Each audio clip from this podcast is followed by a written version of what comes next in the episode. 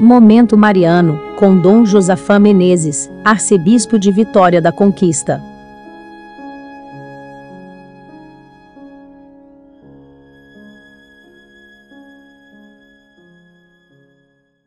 Continuamos lendo a palavra de Deus neste tempo quaresmal, quarta semana, quando já podemos experimentar os benefícios que Deus nos proporcionará nas festas pascais que se aproximam. Escutemos o livro do Êxodo, capítulo 32, versículos do 7 ao 14. Naqueles dias, o Senhor falou a Moisés: Vai, desce, pois corrompeu-se o teu povo, que tiraste da terra do Egito. Bem depressa desviaram-se do caminho que lhes prescrevi. Fizeram para si um bezerro de metal fundido, inclinaram-se em adoração diante dele e ofereceram-lhe sacrifícios. E o Senhor disse ainda a Moisés: Vejo que este povo é um povo de cabeça dura.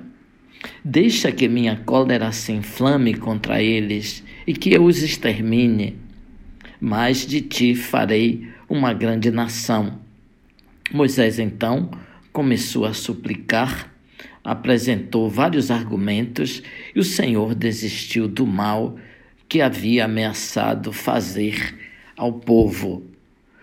Ouvinte, na parábola conhecida do filho pródigo, o jovem pecador arrependido retornou para casa e foi acolhido em festa pelo pai.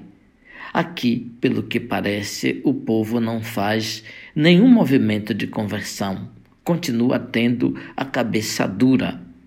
Como Abraão, com o povo de Sodoma e Gomorra, Moisés intercede pelo povo. Bastou um pouco de tempo de distração de Moisés, demorando-se com Deus no Sinai, eis que o povo se desviou do bom caminho e começou a prestar cultos a outros deuses. Quais são os deuses que cultuamos hoje em lugar do Deus verdadeiro? O dinheiro, a violência, o ódio, o sexo, as drogas, as ideologias, o hedonismo e tantos outros. Talvez tenhamos também esquecido as obras que Deus fez por todos nós através de Jesus Cristo a paixão, a morte e a ressurreição por nossos pecados.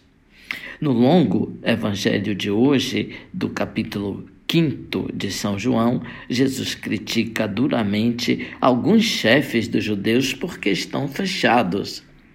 Terminam não escutando as palavras da Escritura e as palavras dos profetas, inclusive as palavras do próprio Jesus enquanto mestre do momento estão com o coração endurecido, estão cheios de si, repletos de orgulho e presunção, ávidos de glória humana. A vida verdadeira virá da escuta da palavra e da contemplação do rosto cheio de luz de Jesus, vencedor da morte. É o que esperamos receber de Deus na Páscoa, quando renovaremos as nossas promessas cristãs durante o trido pascal. Ouvinte, louvado seja nosso Senhor Jesus Cristo, para sempre seja louvado.